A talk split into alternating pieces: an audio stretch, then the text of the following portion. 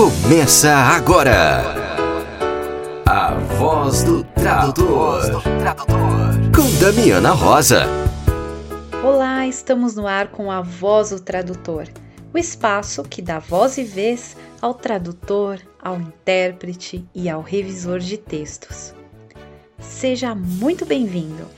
Aqui é a Damiana Rosa e hoje você vai ouvir informações sobre o CETRAN a Brapt dá dicas para quem quer publicar em 2021. Glória Terra convida para o sarau de apresentação da coletânea Cutanga.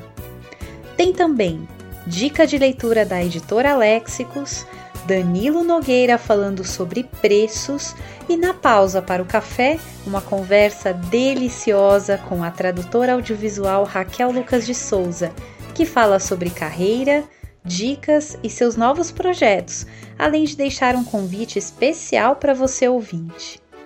Vamos lá? Daviana, quais são os assuntos desta semana?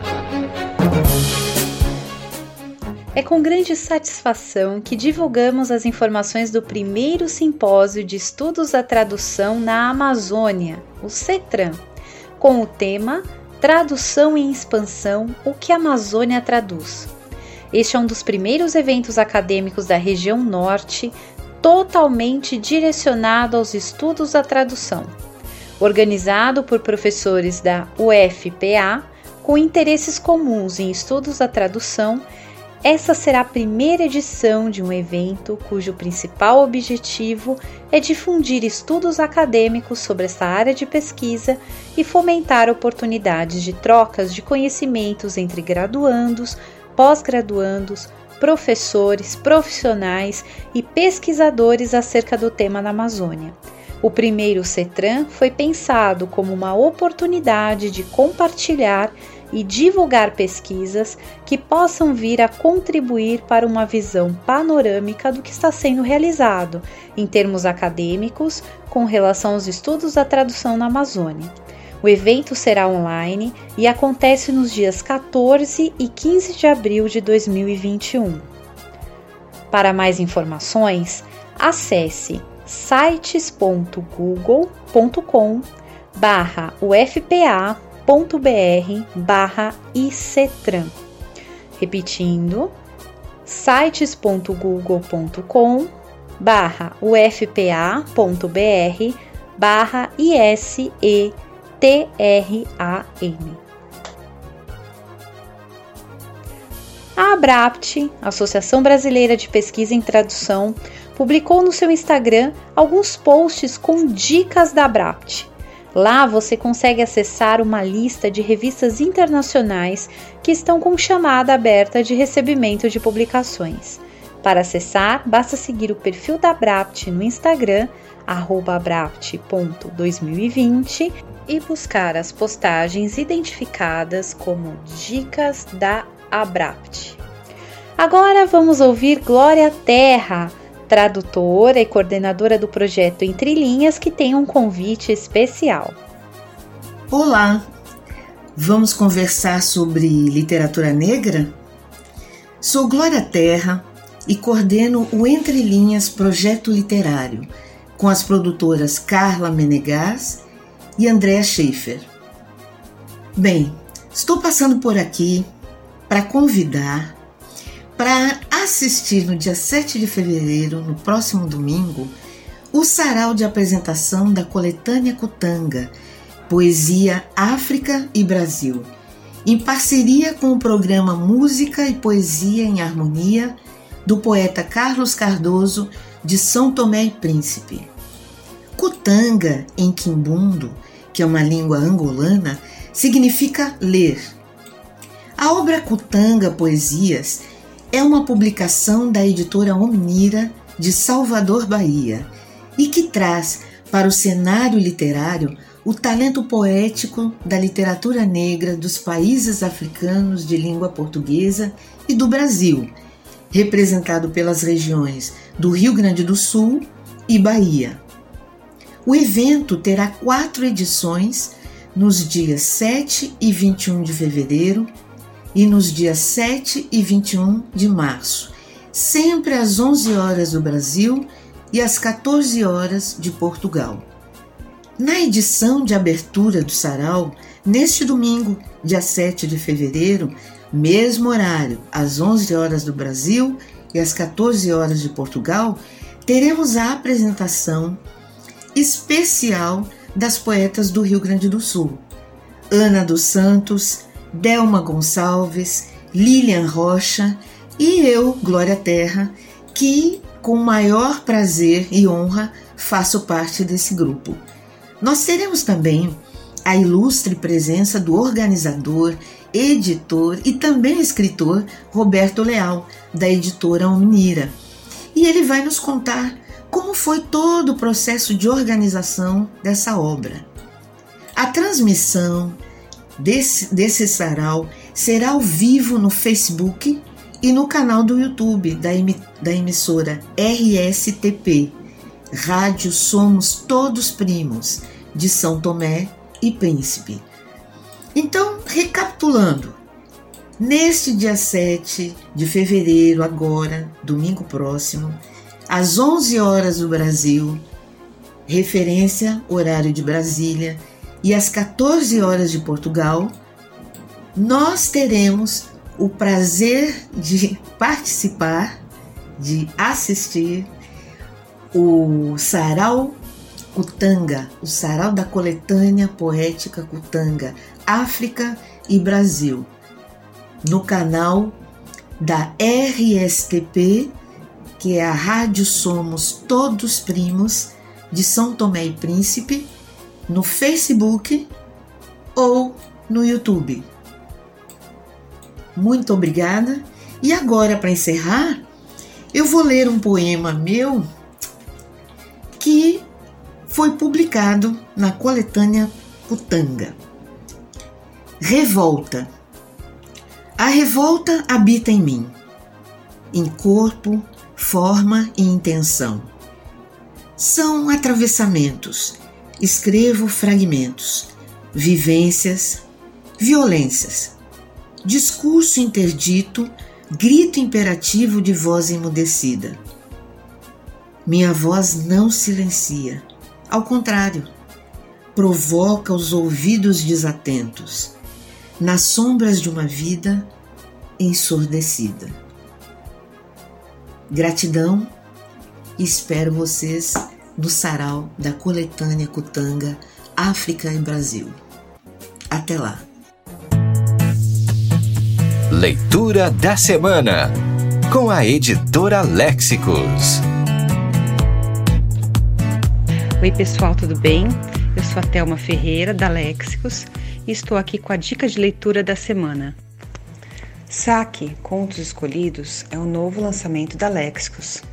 O livro conta com 20 contos selecionados de cinco livros, sendo eles Reginaldo, de 1904, Reginaldo na Rússia, de 1910, As Crônicas de Clovis, de 1911, Feras e Superfera, de 1914, Os Brinquedos da Paz, de 1919 e O Ovo Quadrado, de 1924. A apresentação e organização é do tradutor Alípio Correia de Franca Neto. Os contos de saque certamente irão agradar leitores que gostam de ser surpreendidos. E aí, gostaram da dica? Se quiser adquirir nossos livros, acesse nosso site www.lexicos.com.br. Até a próxima. Um abraço. O avesso da tradução com Danilo Nogueira.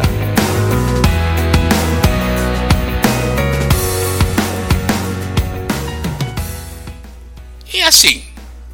Tem dia que eu acordo jurando que jamais vou falar sobre preços de novo. E tem dia que eu acordo jurando que vou falar de preços só mais essa vezinha. Desculpe, eu, eu tuço. Hoje a, o, o, médico diz para de fumar, mas eu nunca fumei, por que, que ele está falando? Mas eu tuço. Hoje acordei achando que deveria falar de preços. Mas o assunto é tão complicado que vai dar dois podcasts. E isso resumindo muito, hein? Então, estou mandando para a Damiana os dois podcasts ao mesmo tempo, para evitar que o segundo fique para o dia de São Nunca. Vamos lá, vamos falar de preço. Não é bom não, viu? Mas paciência. Para começo de conversa, tira da tua cabeça essa coisa de quero cobrar o preço justo. Porque, olha, não tem preço, não tem jeito de calcular o preço justo para coisíssima nenhuma nesse mundo de São Jerônimo. Não tem como dizer que o preço justo para uma tradução de um texto de medicina de 5.500 palavras, feita por uma principiante loira de 1,65m de altura, uh, seja 750 dinares. Esquece que essa ideia de preço justo não faz bem para você. Além disso, o que é justo para você, ou o que parece justo para você, o comprador pode não achar justo, ou pode dizer que não acha justo, o que é uma coisa diferente, mas tudo bem. Assim, a pessoa pede para você um orçamento para traduzir um texto de 50 mil palavras. Você cota e a pessoa diz: Meu, eu estava esperando um preço mais justo, é para faculdade. A lógica de quem faz essa alegação pode escapar a você, mas para ela é óbvio. O preço justo para uma tradução para a faculdade não pode exceder 150 dinares. De onde é que ele tirou esses 150 dinares? Ué, não, meu preço, bom, quer dizer, 150 dinares, né, meu? Bom, é dinheiro, 150 dinares. Outra coisa que não faz bem para você é pensar que preço tem alguma relação com o tanto que você precisa para viver. Assim, bom, somando o convênio, aluguel, alimentação, escola das crianças e mais o escambau A4, escambau A4 é importante sempre. Preciso de 3.300 dinários por mês para viver uma vida decente. Eu posso traduzir sem me matar, hein? 15 laudas por dia, 22 dias por mês, são 330 laudas por mês. Logo, meu preço tem que ser 10 dinários por lauda. Esse é que eu bati na mesa. E assim vai ser. Gente do céu, eu já vi essa recomendação em mil lugares, mas é uma bobagem tão grossa. Para começo de conversa, essa recomendação presume que a pessoa vai conseguir 330 laudas de serviço a 10 dinares por lauda, algo que pode acontecer e pode não acontecer. E ninguém vai te pagar 10 dinares por lauda só porque você tem dois filhos lindos da escola. Não é assim que funciona, hein? Nem na tradução, nem em nenhuma outra profissão. Nem no Brasil, nem em nenhum outro país do mundo. Ou você acha que lá na Copronésia alguém paga mais para o dentista porque ele tem quatro filhos em escola particular? Na verdade, aqui em qualquer lugar do mundo, quem paga quer pagar menos. Quem recebe quer receber mais. E ponto final. Não importa o que a pessoa diga, quem compra quer um preço, digamos, mais camarada, mais em conta, um precinho legal, meu. E isso, lamentavelmente, inclui a nós próprios quando queremos comprar alguma coisa. Ou você nunca pechinchou na vida? Ah, sem essa, meu. E muita gente não faz a mais remota ideia do trabalho que dá a traduzir e que pensa que a gente pode traduzir um livro de 600 páginas em uma semana e cobrar centenários, porque é para faculdade meu. Bom, então quanto é que a gente deve cobrar? Bom, aí depende. Tem a tabela do Sintra, claro. Mas antes de pensar em aplicar esses preços, esses preços aí do Sintra, é importante dar a carta aberta. Você leu a carta aberta? Está lá no site do Sintra. Carta aberta é muito importante, mais importante do que a tabela ainda, viu? Vai ler lá, vai! Onde a diretoria do sindicato diz, para quem quiser ler, os valores da lista representam valores brutos, com impostos incluídos, ou seja, de trabalhos finalizados, revisados e realizados por profissional sênior, não por iniciantes ou pessoas com dedicação eventual à área. Quer dizer, é, o preço do Sintra não é para qualquer um, é para cachorro grande, meu. Se é cachorro grande, se você não é cachorro grande, esquece. A orientação mais confiável que eu conheço é a do Jorge Rodrigues, que está num link que a Damiana vai pendurar na página dele, é, na página voz do tradutor, quero dizer, para a página dele no LinkedIn. Leia com atenção. está talvez um tanto desatualizada, mas ainda é o que temos de melhor. O texto do Jorge não fala de todos os tipos de cliente. Nem poderia falar, porque se fosse falar de todos os tipos de cliente, ia acabar tendo que escrever um texto quilométrico. E o Jorge tem que trabalhar, ele tem um cachorrinho para alimentar.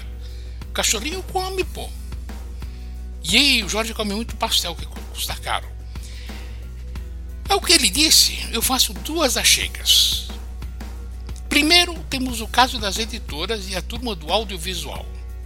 Cada um deles tem é, a sua tabela, como as agências, e não tem muito o que discutir. É aceitar ou não aceitar.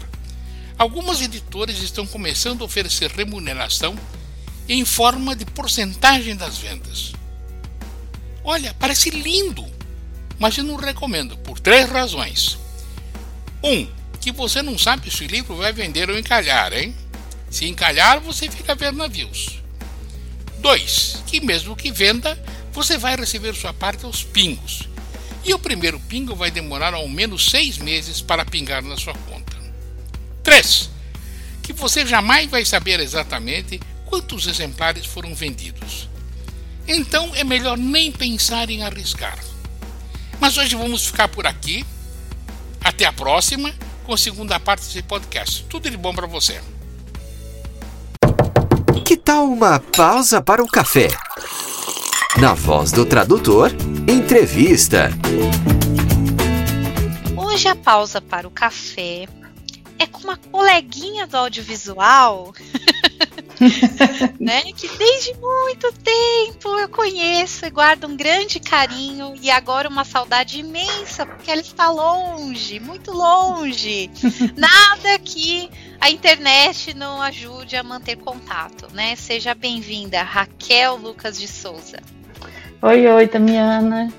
Sempre bom estar contigo. Obrigada pelo convite, pela oportunidade. E também morro de saudade. Esses cafés agora são só virtuais, né? Só virtuais. Eu já falei para você que a gente tem que marcar um dia de meninas, né? Pra gente fazer a nossa reunião de falar sobre coisas aleatórias e esmaltes, né? É, pois é, né? Né? Essa daí veio lá do fundo do baú, de quando a gente se conheceu, né? Pois é, que a gente trocava cores de esmalte, né? Tá vendo? Tradutoras são humanas, gostam de cores de esmalte diferentes, tá bom? Pois é. Continuamos meninas, mesmo tradutoras. É verdade. verdade. Raquel, eu queria que você contasse um pouquinho da sua história para os ouvintes porque você nem Sim. sempre foi tradutora, né? Aliás, quando eu te conheci, você estava uhum. na crise existencial do, do migrar definitivamente para a tradução e se assumir como tradutora. Queria que você compartilhasse um pouquinho dessa sua história. Foi, foi quando a gente se conheceu, eu estava iniciando, né? Você pegou bem. Você acompanhou minha carreira toda até aqui. É verdade. É.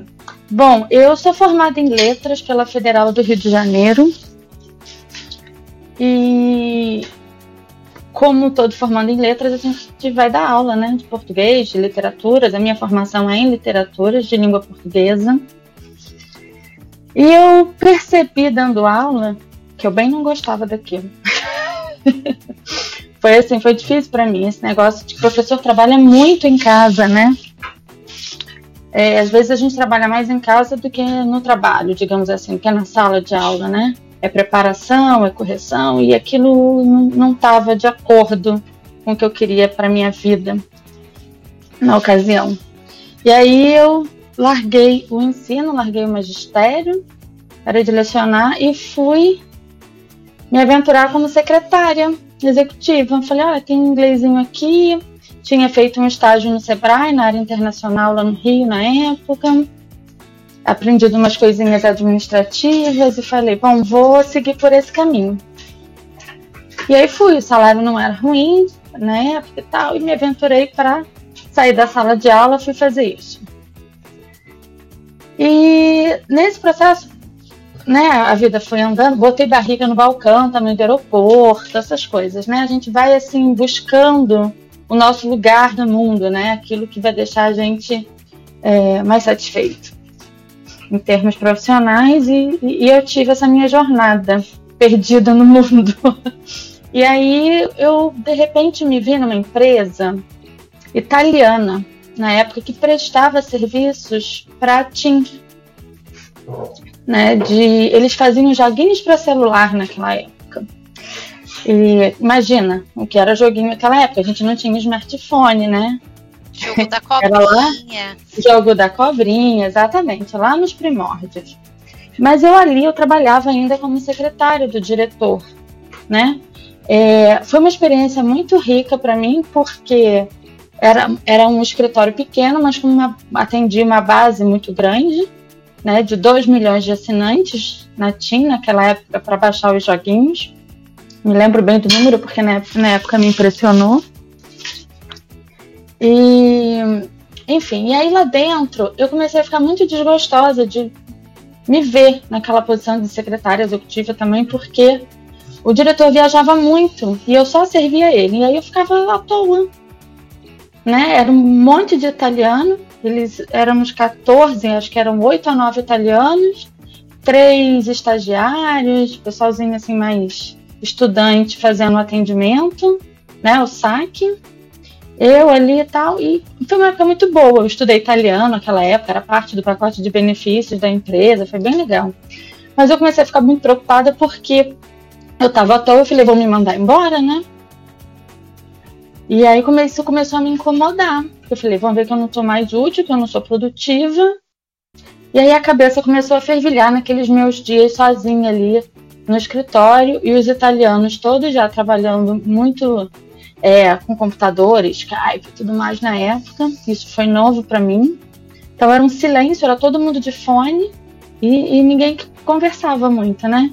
E ali, eu, com tempo livre, comecei, falei, olha, o que, que eu vou fazer? Falei, comecei a melhorar meu inglês. Porque eu precisava dele para trabalhar. Aí achei na época umas rádios online, ao vivo de Londres, ficava ouvindo aquilo o dia inteiro para melhorar o listening, isso aqui. E aí um dia eu conversei com a italiana lá da empresa e eu disse para ela, Jéssica, eu não tô confortável, não tenho nada para fazer, não posso ajudar vocês em alguma coisa? Aí ela falou assim, ah, você sabe inglês, né? você tá indo bem no italiano, olha, me ajuda com esses manuaizinhos aqui para os jogos. E aí me deu aqueles textinhos, eram assim curtinhos, coisas de quatro linhas, um parágrafozinho, que cabia no celular na época, né? E ela me deu uma leva desses manuaizinhos para eu começar a traduzir, para ajudar ela, porque era o que ela estava fazendo. E foi assim que eu despertei para tradução. Por causa da Aí italiana que me deu trabalho no escritório por uma pessoa. O bichinho da tradução te picou ali, nos joguinhos para celular. Nos manuaizinhos, nas instruções para joguinhos de celular naquela época. Isso a gente está falando de 2008, mais ou menos. E aí, 2007, eu acho, 2008. E aí eu falei, olha, tá aí uma opção aí. Porque eu tava vendo, sabe? Que eu, eu tava vendo meu fim naquela empresa, porque o diretor tava é, se ausentando cada vez mais e não, tinha razão de eu estar ali. Aí eu falei, olha, meu inglês foi o que me trouxe até aqui, já não é lá essas coisas, se melhorar meu inglês, eu acho que ele pode me dar mais do que ele me deu até agora. E foi o que eu fiz, comecei a pesquisar online e adivinha, achei aquela famigerada comunidade do Orkut de tradutores na época. E ali o mundo se abriu. É bom falar, meu, aí você já chegou depois, porque antes do Orkut ainda tinha uma lista no Yahoo Grupos. Você chegou a pegar essa fase? Cheguei, cheguei, cheguei. Vi muita confusão naquela lista também. Era, era tiro, porrada e bomba, aquela lista. Exatamente, era. Eu me lembro até que ficava meio acanhada no início, né? Os ditos os sêniores, né, os dinossauros da tradução, estavam todos ali debatendo coisas que eu não tinha a menor capacidade nem de acompanhar na época, as discussões. Mas a gente mas aprendi muito observando, lendo, e aí depois saíam aqueles encontros, né, nas cidades, não sei se você lembra disso? E aí eu fui a, um, a uns encontros desses no Rio, e aí comecei de pouquinho fui ficar ali, pesquisar, colar, ler ali, conversar com um colega, ir no encontro presencial, ver como é que eu me sentia. E aí foi quando, em 2009, eu fiz o curso de tradução audiovisual na PUC, no Rio, porque eu pensei, bom, quero migrar para essa carreira, decidi, falei, não quero mais trabalhar em escritório para ninguém. Deu para mim, ainda saí dessa empresa italiana, fui para uma outra, para uma importadora, porque né, na época eu estava casada, aquelas coisas e tinha que pagar as contas, né? E, e de lá um dia eu saí chorando, falei, não volto mais. E nunca mais voltei. Foi dali pro meu home office e aqui estou até hoje. Mas ó, agora eu vou fazer um parênteses aqui para justificar, né? A lista do Yahoo Grupos, a gente zoa, né? Como tem o, o, grupo que é o Tradutores, Intérpretes e Curiosos hoje no Facebook, que a gente fala que são os tradutores fui furiosos, né? Mas a gente tem que fazer justiça que no meio ali das, da briga e da intriga tem muita coisa boa, né, Raquel? Que acabou ajudando a gente no início a entender um pouco melhor o mercado, né? Não, sem sombra de dúvidas. Eu aprendi demais ali. Não fosse a, a, a boa vontade, a disposição dos tradutores, de, de, sempre compartilharem conhecimento na lista, de ajudar, ainda que fossem com discussões, porque as discussões eram ricas e elas ensinam alguma coisa, né? Eu não estava aqui hoje, então assim, sempre que me perguntam se vale a pena participar dos grupos, hoje os grupos do Facebook, eu digo sempre que vale, né? Mesmo que você fique ali observando, é, você tira muita coisa valiosa, ainda que seja para dizer: esse comportamento eu não quero ter, esse profissional eu não quero ser. E achar alguém para você em, em quem se espelhar também, né?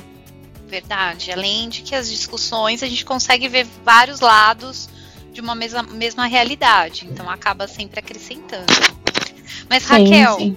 como que foi? Isso eu nunca te perguntei né? Porque eu, eu fui pro, pro audiovisual assim, de, muito depois que eu já estava trabalhando com tradução. Mas você já partiu essa ideia de, não, eu quero estudar a tradução audiovisual. Como que você chegou nessa, nessa Não, não foi assim vida? não. Não foi assim não, Dami. Foi assim, ó. Eu não tinha nada para colocar no meu currículo para mandar para as agências, né? Era uma professora que desistiu no meio do caminho, não cheguei a fazer carreira como professora, não deu tempo, né? E quis migrar, e o que, que eu ia colocar no meu currículo? Não tinha nada. Formada em letras, e nem língua eu tinha estudado, porque eu fiz letras, português literaturas de língua portuguesa. O meu inglês, ele é todo auto, é, é autodidata.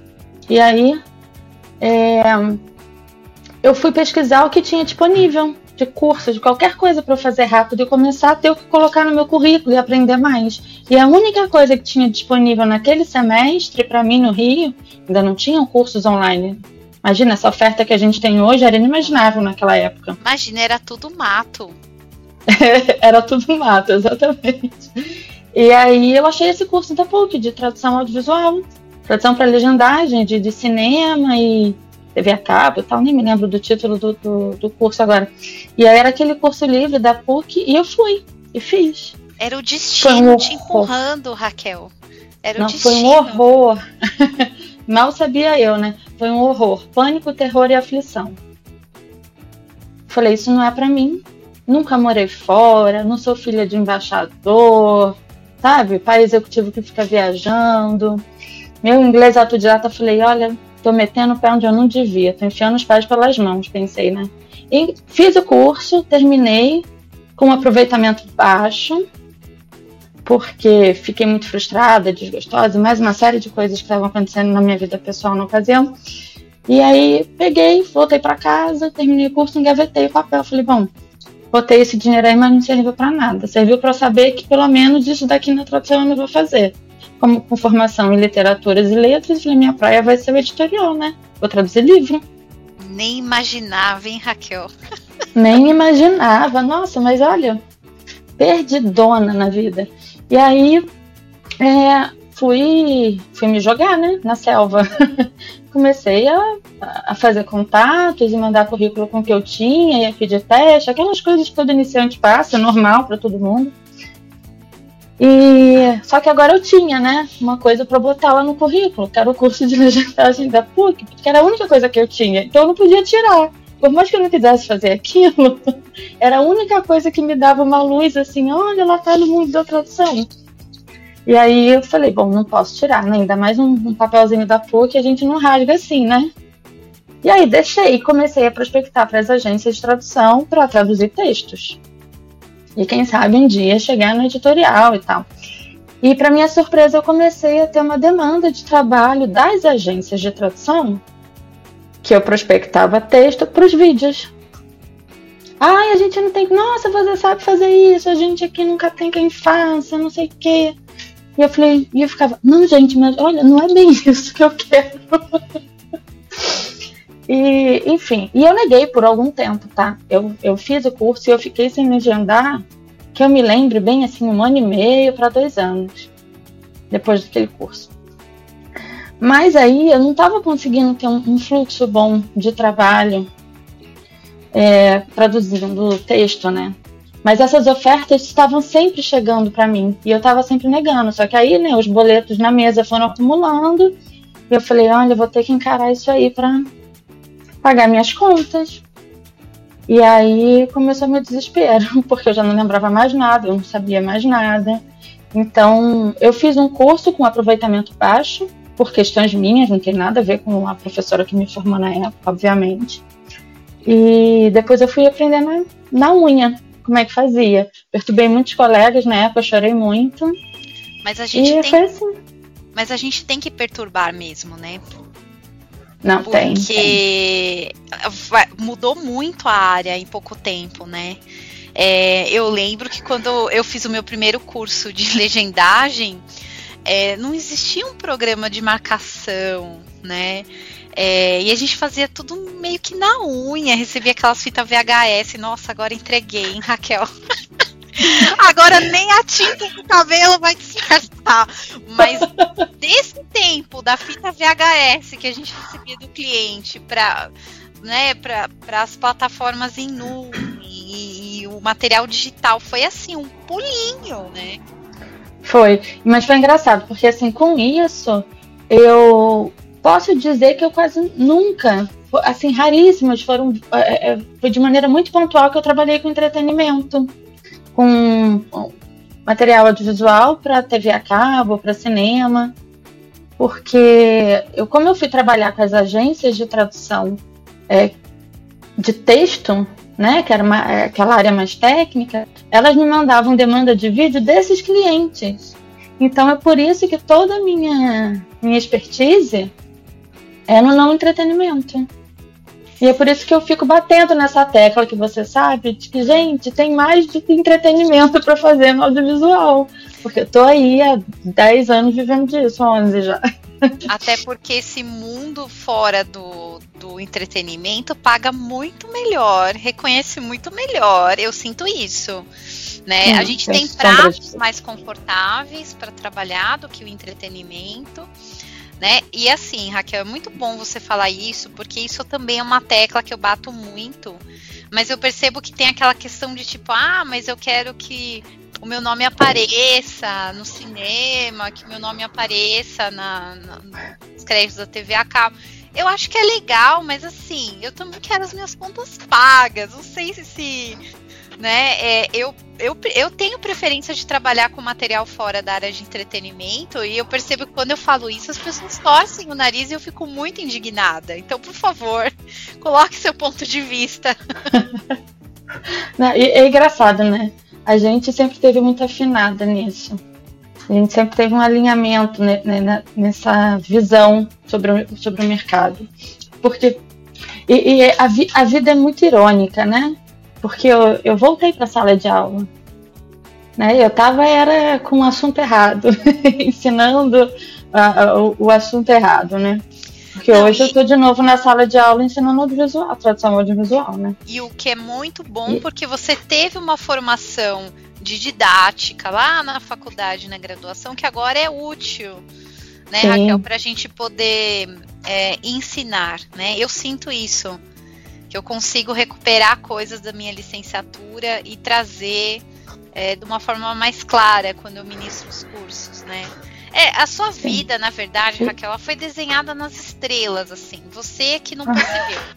Ah, nossa! É, a vida foi te empurrando para o lugar certo na hora certa, né? É, e, e para que você fosse se tornar a Raquel. Eu vejo dessa é. forma. Ah, interessante, gostei. Mas enfim, é, ironicamente, a vida foi me empurrando para esse caminho do, do audiovisual para o não entretenimento. Depois eu fui sentindo essa necessidade de, de falar mais sobre isso, né? De, de levar a palavra do audiovisual, digamos assim, né? Catequizar as pessoas por esse, não, por esse mercado do não entretenimento, que eu falo isso há 10 anos e, e, e, a lacuna nesse nicho ainda é imensa. É, e é isso que você falou, paga muito melhor. Hoje eu, eu bato nessa tecla com os meus alunos, eu digo para eles assim: olha, gente, é muito legal o glamour do entretenimento, né? Você tem o status, o glamour, sai o seu nomezinho lá na tela, nos créditos, você tira print, seus colegas vêm, te mandam mensagem, a sua avó fica feliz. Mas o, o, meu glamour, a minha parte, eu prefiro que vocês depositem lá na minha conta bancária. Assim, tudo bem, eu vou, vou confessar que, poxa, para mim foi emocionante a primeira vez que eu legendei um filme do Ricardo Darim, que eu sou fã, coisas assim. Mas é, eu, eu acho que também tem um, um mérito e um orgulho quando a gente trabalha com material fora desse mundo também. Porque é um material informativo, né? É, que muitas vezes está levando um conhecimento para para outras pessoas. Eu, por exemplo, eu sinto, me sinto orgulhosa, Raquel, de ter trabalhado em 2020 com legendagem de vídeos sobre Covid, por exemplo. Né? Uhum. Né? Às vezes, lógico, tem uns gatilhos, né? É, que a gente tem que lidar, mas eu acho que de alguma forma eu me senti é, fazendo algo, né? Pela situação, pela pandemia, levando uma, mensagem para um outro lado de pessoas que estão pensando uma solução para o problema, enfim. Você teve, assim, trabalhos que te marcaram? Né? Porque as pessoas acham que porque a gente só trabalha com vídeos fora da área de entretenimento, ah, são trabalhos menores. E não é verdade, né? Não, não é verdade. E ano passado eu peguei uns webinários de uma empresa médica que estava desenvolvendo tecnologias para análise de, de, de plasma, para melhorar a imunidade, trabalhar com os pacientes acamados da Covid também. E a gente vê umas coisas, não é bonito, não é não. Mas é gratificante a gente fazer parte né, desse desenvolvimento para o bem também, né? Dessa evolução necessário, da ciência. É necessário, é. né? E aí é que quando eu volto a me alimentar, sabe? Quando eu tô achando assim, olha, Ai, a tradução acho que não tá legal, tô meio de. Um bom português mesmo, ah, tô de saco cheio. Quero mudar de carreira. Tive minhas neuras também. Sou humana, né? Tive minhas crises. Não quero mais isso. Vamos mudar. A gente vai mudar para fazer o quê? O que eu sei fazer? Só sei trabalhar com as palavras. e aí, nessa hora, é o que, é o que me alimenta. É dizer assim, olha que, que trabalho bonito que a gente faz, né? De, de difundir informação, de levar o acesso para quem não tem acesso com o original, para quem não ia acessar aquela informação ou até aquela arte no entretenimento, no livro, de, de outra forma, né? Porque para mim é, a tradução ela é, é sempre acessibilidade, né? A pessoa não tem acesso ao material original, seja por que razão for, e a tradução vai permitir que ela tenha acesso àquilo, né? E aí, quando eu lembro que a gente faz um trabalho bonito, eu falo, ai, tá bom, vou continuar aqui, vai. Mas teve um trabalho específico que marcou a sua vida? Teve, teve. Mas esse trabalho que me marcou muito não foi de audiovisual, foi de texto.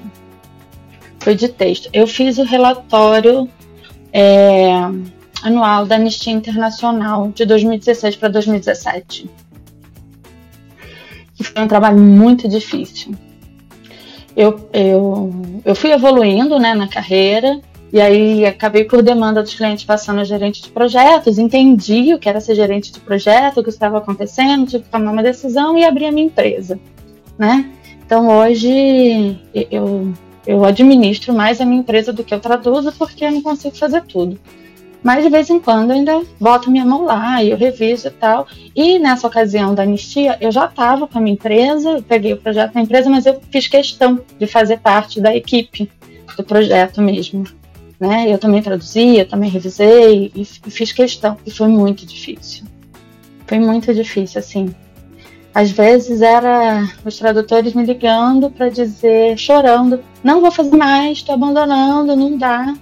Porque é, é, muito difícil de ler aquelas coisas. E a coisa que mais me chocou naquele relatório na ocasião, e, e que me dói até hoje, é que já em, no relatório de 2017, que era referente a 2016, se dizia que no Brasil era o pior lugar do mundo para se nascer mulher. Aquilo acabou comigo assim por muitos dias. Foi um trabalho assim muito difícil lidar com aquela com aquelas informações todas de diversos países, né? A situação dos direitos humanos e, e a violência, aquilo tudo, e é até difícil falar, não gosto nem de lembrar muito. Quem quiser ver deve estar lá disponível no site da Anistia. É só baixar o PDF, mas foi marcante, foi bem marcante aqui. Tem uns trabalhos que mexem com a gente de uma forma inimaginável, né? É, eu acho que ninguém pensa, né? Que as, tem, tem algumas traduções que a gente faz com suor e lágrimas, né, Raquel? É, é bem difícil. É, deixa a gente embargada, assim, mexe mesmo, sabe? E coloca a gente é, é, Ai, mexe com a gente de uma forma assim que muda a perspectiva, a, a, visão da gente de mundo, de uma série de coisas. E talvez fosse um material que, por mais até que eu seja interessada pelo tema pessoalmente, talvez eu não fosse sentar lá para ler todo, de cabo a rabo, todos os países, sabe? E, então, assim, às vezes tem umas oportunidades ímpares na vida que a profissão traz pra gente de aprendizado, né? É verdade. E agora é você tem o aprendizado diário da profissão, mas também é professora, né, Raquel? Queria que você falasse um pouco do seu projeto com o SET, explicasse para o pessoal como que funciona, uhum. porque uma coisa que eu bato sempre na tecla com o pessoal que participa, eu tenho uma oficina para iniciantes, que é a arte de legendar, né, para quem nunca teve contato com esse mundo.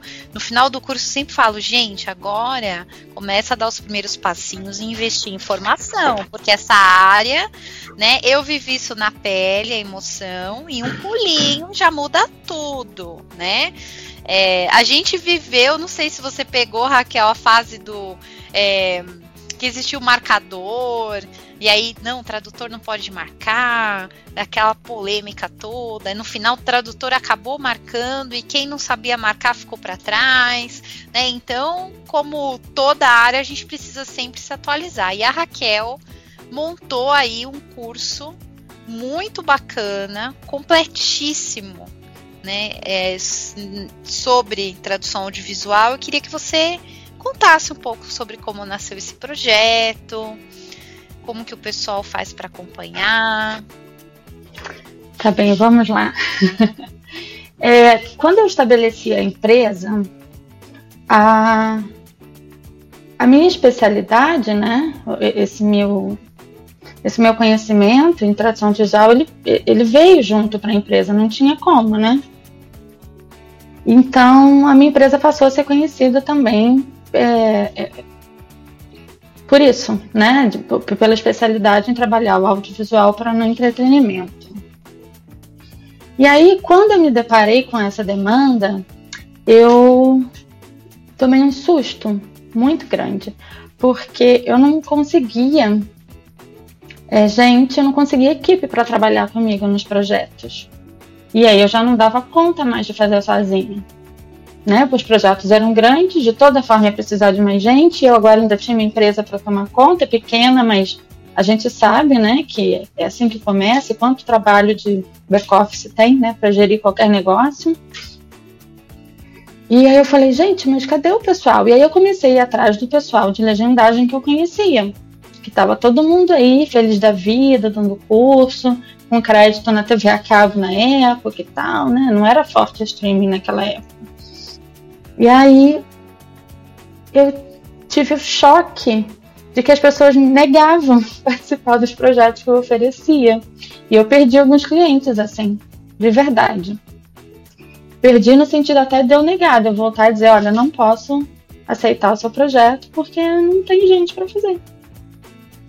Porque eu passei a entender na prática que o conhecimento que o tradutor audiovisual precisa ter para trabalhar o material mais técnico, para fazer um e-learning, para fazer um vídeo é, de engenharia ou qualquer coisa nesse sentido, é bem diferente do que as empresas que trabalham com entretenimento pedem do tradutor.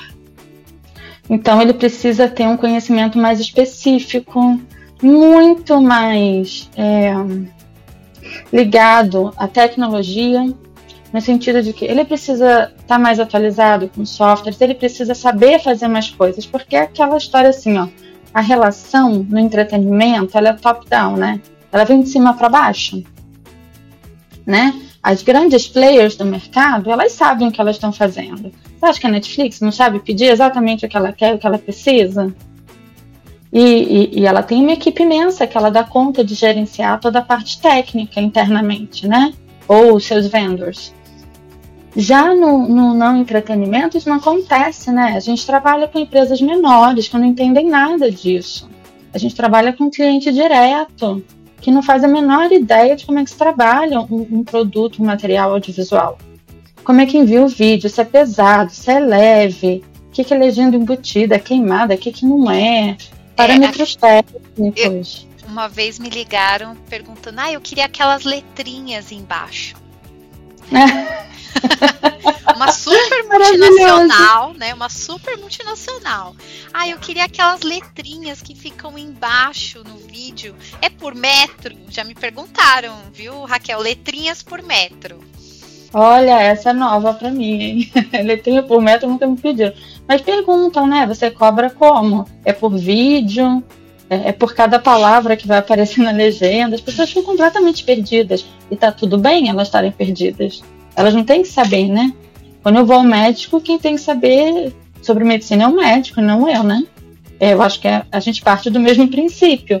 É. Mas eu entendi que os, que os, profissionais da tradução e, e, da tradução no sentido de tradução de texto e os profissionais que trabalhavam com legendagem, é, eles, não eles não conseguem ainda até hoje, assim, a maioria, né, falando assim do, do, do grosso, eles não conseguem juntar os dois mundos sabe? Então, por um lado, a gente tem profissionais gabaritadíssimos em assuntos técnicos que fariam uma tradução exemplar no texto, mas que não sabem nada da técnica de trabalhar com audiovisual. E aí não sabem legendar, transformar em legenda, não conhecem os parâmetros técnicos, não conhecem softwares e por outro lado, eu tenho os legendadores que me negam traduzir esse tipo de material com o qual eles não têm familiaridade, ou eles realmente não têm capacidade tradutória para aquilo. E aí eu comecei a ver que a gente tinha um impasse muito grande. E aí eu comecei a conversar com os colegas, né? Porque a gente fica, nossa, tá difícil, tem demanda assim, mas não dá. É essas conversas igual a gente está tendo aqui, né? E aí, na época, eu andei conversando muito com o Luiz Fernando, Luiz Fernando Alves, lá de Curitiba, que muita gente conhece também. Aliás, vou mandar um beijão para ele. Eu encontrei com ele no online, né? Na pandemia, o pessoal de São Paulo organizou um bar camp e ele hum. veio dar a palestra principal no bar camp, foi maravilhoso. o Luiz é fora de série, eu sou fã incondicional dele, então assim, tô sou até suspeita para falar. Mas por causa dessas nossas conversas, porque ele também faz tradução audiovisual, a gente tinha essa visão e essa situação em comum de às vezes precisar de gente, porque na época ele precisou, em algumas ocasiões, dividir trabalho, ou indicar para algum cliente alguma coisa, ele ficou perdido, porque ele não achava quem fosse fazer o que ele conseguia fazer. E aí a gente meio que passou a trabalhar junto, dividir umas coisas, porque pelo menos entre nós dois a gente se entendia. E e, dessa amizade, dessa parceria de trabalho, saiu essa conversa do olha, eu não sei, Luiz, a gente vai ter que formar gente para trabalhar com a gente. E foi assim que nasceu o SET, dessas nossas conversas. De, então vamos formar a galera que tiver interessada em fazer o que a gente faz. E o SET é Subtitling Excellence Training, ele saiu saiu disso, dessa demanda, desse sonho e dessa história de já que a gente está reclamando, em vez de só reclamar, vamos fazer alguma coisa. Gente que faz. Vocês estão vendo que a Raquel é gente que faz. É, explica como que funciona o curso, porque ele é um curso longo, né, Raquel? Ele é um curso longo. Porque assim, a gente colocou toda a nossa experiência dentro do curso, eu e o Luiz. A gente entendeu que para a gente formar a gente mais rápido e as pessoas se sentirem mais seguras para entrar nesse mercado, a gente precisava pegá-las pela mão, e é o que a gente faz. Então a gente forma um tradutor para legendagem ali, que mas o curso é, para começo de conversa, o curso é de técnicas pra, para legendagem, ou seja, não é um curso de tradução. A gente pressupõe que o aluno que vem estudar com a gente, ele já é tradutor, ou ele tem uma formação acontecendo em paralelo para se formar tradutor, teoria da tradução e tudo mais. A gente não mexe com isso. O que a gente faz é técnicas para legendagem e um pouco da tradução aliada à legendagem naquilo que for muito específico, para a gente adaptar a tradução em prol das, dos parâmetros e das necessidades do audiovisual. Então, ele é bem focado. E o Luiz é muito perfeccionista e eu não fico atrás. E aí, ele é muito técnico. O Luiz é o, o cara que manja dos Paranauês, assim. A gente fez uma, uma live outro dia e tava falando do painel do avião do legendador, que a gente abre o software, tem um monte de botão para tudo que é lado, né? Um monte de sigla, e, e quando a gente está iniciando, a gente não sabe bem o que fazer com aquilo. E ele é esse cara que sabe tudo. E ele sabe com embasamento, e eu aprendi muito com ele. Porque uma vez que você aprende a base, você resolve qualquer problema depois. E esse tradutor que vai para o não entretenimento, ele tem que ter esse jogo de cintura. Porque o cliente dele vai voltar com um monte de problemas ou com umas demandas que você fala assim, gente, e você tem que abraçar. Então, assim, ser tradutor para não entretenimento, ele é um tradutor com uma capacidade mais ampla de atender as necessidades do cliente do que quem faz audiovisual, porque aquelas empresas de audiovisual de, de entretenimento não pedem isso do tradutor, né? Que saiba resolver problema de vídeo, que saiba queimar ou não a legenda, é, como é que envia é, arquivo é, pesado, como é que envia, e uma série de probleminhas de ordem técnica e tecnológicas que acontecem quando a gente atende esse tipo de cliente. E o Luiz trabalha com essa parte. E eu sempre gostei muito de prestar atenção no mercado, de ler, ver o que está acontecendo no mundo aí fora, entender assim, eu, eu, eu, sempre falo, quem é, quem é você na fila do pão? Né? Quem sou eu nessa engrenagem da tradução e da cadeia é, de, de, produção da indústria criativa, né? Onde está o, o, audiovisual. E aí a gente vai ler notícias, vai ver posicionamento de mercado, vai ver números, vai falar de dinheiro, de economia do, do seu país, por região, de economia global, para entender como é que aquele trabalho que vem parar na nossa mesa passou a existir, né? Porque não cai do céu em alguma empresa, em algum lugar, houve uma necessidade, houve uma decisão por um produto, por um serviço, que às vezes era só local, que depois vai passar por uma decisão de internacionalização daquele produto, daquela empresa, que aí vai cair na mesa do tradutor. E porque eu vejo que a gente, às vezes, no nosso home office, a gente se fecha muito. E a gente meio que esquece o que está acontecendo no mundo lá fora e que a gente não está dissociado disso. Né? E aí eu gosto muito de falar disso, para entender como é que a máquina funciona. E aí a gente se aliou nisso. O Luiz ficou com essa parte técnica, então ele ensina as técnicas de legendagem, ele ensina o software, e eu pego a, a, turma que vem com a gente pela mão para falar de mercado, de posicionamento, de se posicionar no mercado, de construir o seu contrato de prestação de serviços, comunicação com o cliente, atendimento. E, então a gente fez um curso extenso por causa disso. Né? A gente trabalha com três softwares diferentes, a gente ensina queima, a gente faz o currículo, a gente insiste para o aluno desenvolver a sua marca, insiste para ele ter pronto o seu modelo de contrato de prestação de serviço, o seu orçamento. Então, quando, quando ele termina o curso com a gente, ele tem tudo isso pronto lá, os modelinhos dele, inclusive, para trabalhar. E aí o curso ficou, ficou longo. Ficou extenso e intenso. e, e, por conta disso, completo. até completo, a nosso ver, bem completo. E a gente vai sempre atualizando com aquilo que vai acontecendo, né? E com isso também a gente teve uma dificuldade de colocar ele no mercado e, e de ter adesão, porque o custo dele é outro e o tempo de formação desse aluno é outro, porque é um outro perfil de aluno também, né? Tem muito curso de legendagem, você sabe, que é muito mais curto, né? Você se forma aí com 16, 30, 35 horas de aula. E, e o nosso curso tem para mais de 100 horas de aula mais de seis é meses. de vocês eu já vejo como uma pós dos cursos, né? Quando o aluno já está dando alguns passinhos e fala, putz, eu quero me especializar mais. Né? Pode quero ser, aprender a gente mais, quero ampliar os meus clientes, eu quero começar a fazer um nome na área, né? Uhum. É, a gente pega esse esse aluno, esse iniciante que já teve um gostinho, digamos assim, de alguma forma, mas se a pessoa vier crua para a gente do zero, ela também acompanha, porque o início do nosso curso ele é bem básico mesmo, que é para ir colocando todo mundo ali, sabe, em pé de igualdade para a gente conseguir puxar depois, né? Porque senão não consegue. Inclusive na nossa turma piloto, a gente abriu uma seleção para quem já estava no mercado e queria vir estudar com a gente, fazia uma prova para ver se já podia, por exemplo, entrar para o módulo 2 e pular o básico.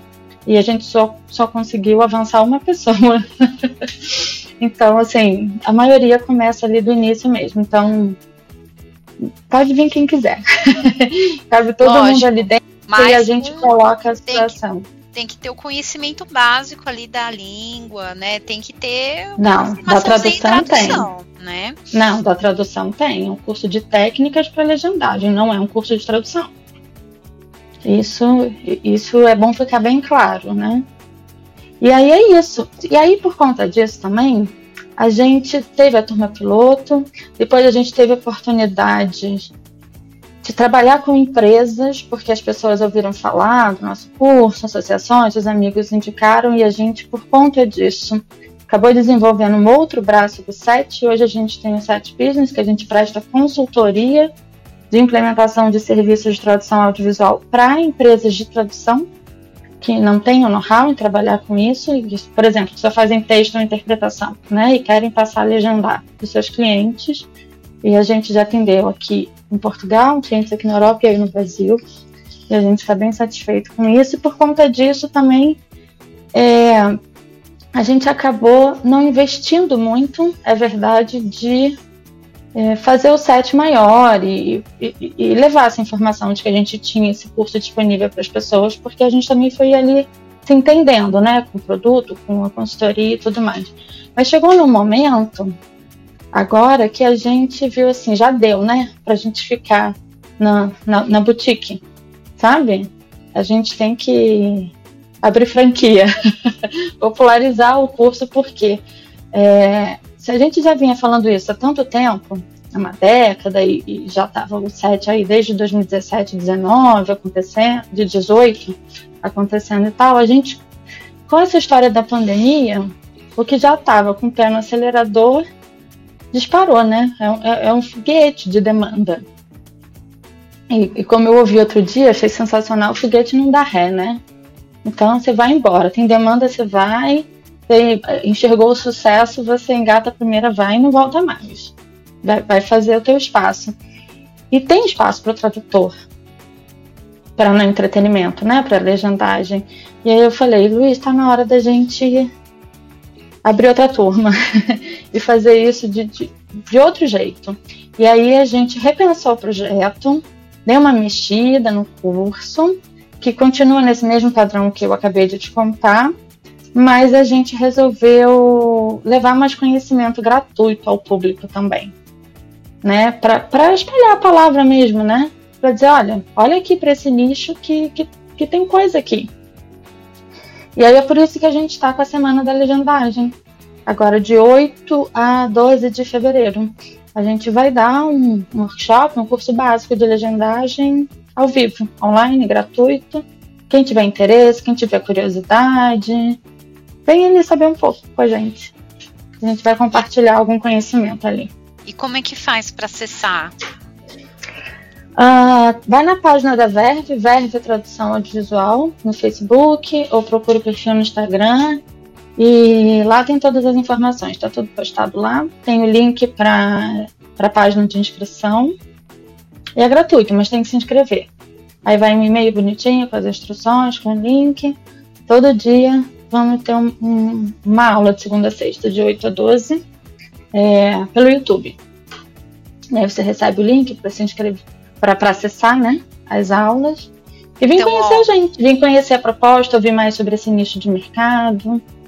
Então, ó, vamos combinar assim. Você que acompanha a gente pelo podcast, a gente vai deixar o link na descrição. Agora, você que está nos acompanhando pela rádio Achei USA, Raquel, vou pedir para você repetir o site. É, o site, ele, ele é uma página de inscrição, ele não está no site da empresa, tá? Então procurem a página da Verve no Facebook. Verve Tradução Audiovisual. É Aí lá na nossa página. Né? V, V-E-R-V-E, Verve, Tradução Audiovisual. E lá tem todas as informações, está postado lá, tem o um evento da Semana da Legendagem no Facebook também, você pode ir lá dizer que vai participar e tem todas as informações. Então, Verve Tradução Audiovisual, página no Facebook. E as aulas e... vão ser ao, da semana vão ser ao vivo, com fuso horário qual, Raquel? Pessoal Vai ser às 14 horas do Brasil, 17 horas de Lisboa. Ok. E, e é para quem estiver ao vivo comprometido com a gente de aprender e de divulgar conhecimento. Então, ao vivo, online e sem replay, sem, replay, sem reprise. Né? E, e prepara, porque não, não vai ser não vai ser bolinho, não. Vai ser aula de verdade. Vai ter atividade, vai ter participação dos alunos.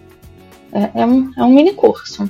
Então, quem tiver interesse, quem quiser conhecer mais, quem for curioso, quiser ver como é que funciona o mercado, quiser ouvir a gente falar disso, esse é o momento. É um, é um curso que a gente tem formatado, uma versão menor, que a gente cobra por ele também, a gente já fez isso diversas vezes em outras ocasiões, e a gente resolveu abrir porque a gente estava entendendo que era hora da gente dar essa contribuição para a comunidade. Então, estamos aí. Fica o convite. Raquel, queria agradecer sua presença aqui, né? Até porque você é, é um pedacinho da história da Voz do Tradutor.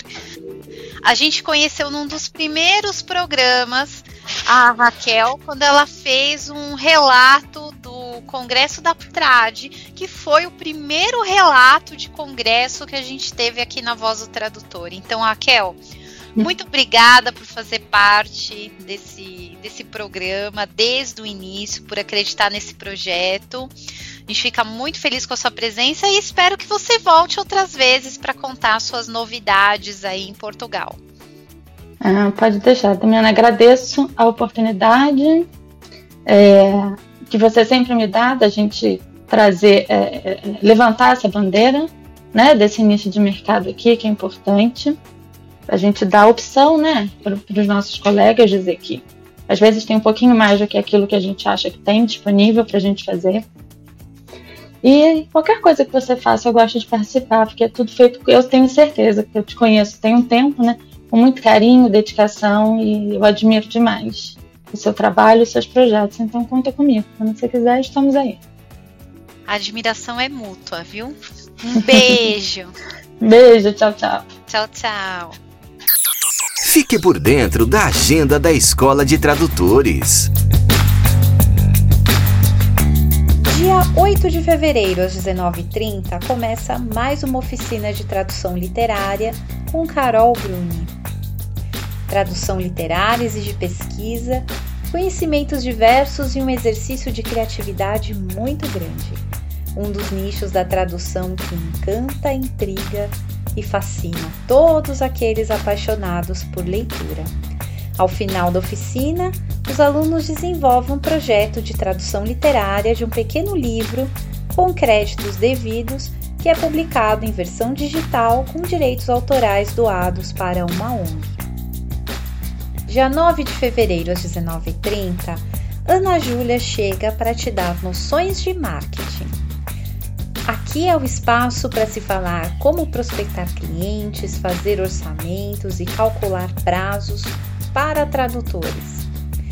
A partir da sua experiência como tradutora há mais de 15 anos, a professora Ana Júlia vai levar os participantes a refletir sobre tópicos relevantes da prática tradutória relacionados a marketing pessoal, ética, redes sociais, cobranças e recebimentos. 11 de fevereiro começa uma turma de Aspectos del Derecho a Processar Civil en Argentina e em Brasil para o trabalho de tradução jurídica, com Gustavo Spandau. O curso está dirigido a profissionais estudantes que trabalham ou pretendem trabalhar no futuro com tradução jurídica no para espanhol-português e não contam com formação nem conhecimentos específicos sobre direito e também para aqueles que querem entender melhor os profissionais do direito em geral e o famoso juridiquês utilizado nas duas línguas em particular. Dia 13 de fevereiro às 15 horas tem introdução à tradução de jogos digitais com Horácio Corral. Esse curso introdutório se propõe a abrir as portas deste mundo e levar você, tradutor, para o próximo nível da indústria do entretenimento. Para mais informações e inscrições, acesse o nosso site www.escoladetradutores.com.br. Se você tem notícias relevantes na área da tradução, revisão e interpretação e gostaria de compartilhar com seus colegas, envie para nós em áudio através do WhatsApp 11 994 72 9914. Repetindo, código do Brasil 55 11 994 72 9914. Gostaria de rever os outros episódios da Voz do Tradutor? Acesse nosso site www.escoladetradutores.com.br barra podcast. Lá você confere todos os episódios, desde o primeiro e você pode ouvi-los à vontade, é grátis. E lembrando que a voz do tradutor também está no Spotify e no Deezer. Você pode nos procurar por lá também. A sua voz é a voz do tradutor. E aqui é o espaço onde você tem voz e tem vez. Um grande abraço e até a próxima semana. Você acabou de ouvir a voz do tradutor. Na semana que vem tem mais, com a tradutora, intérprete e professora Damiana Rosa.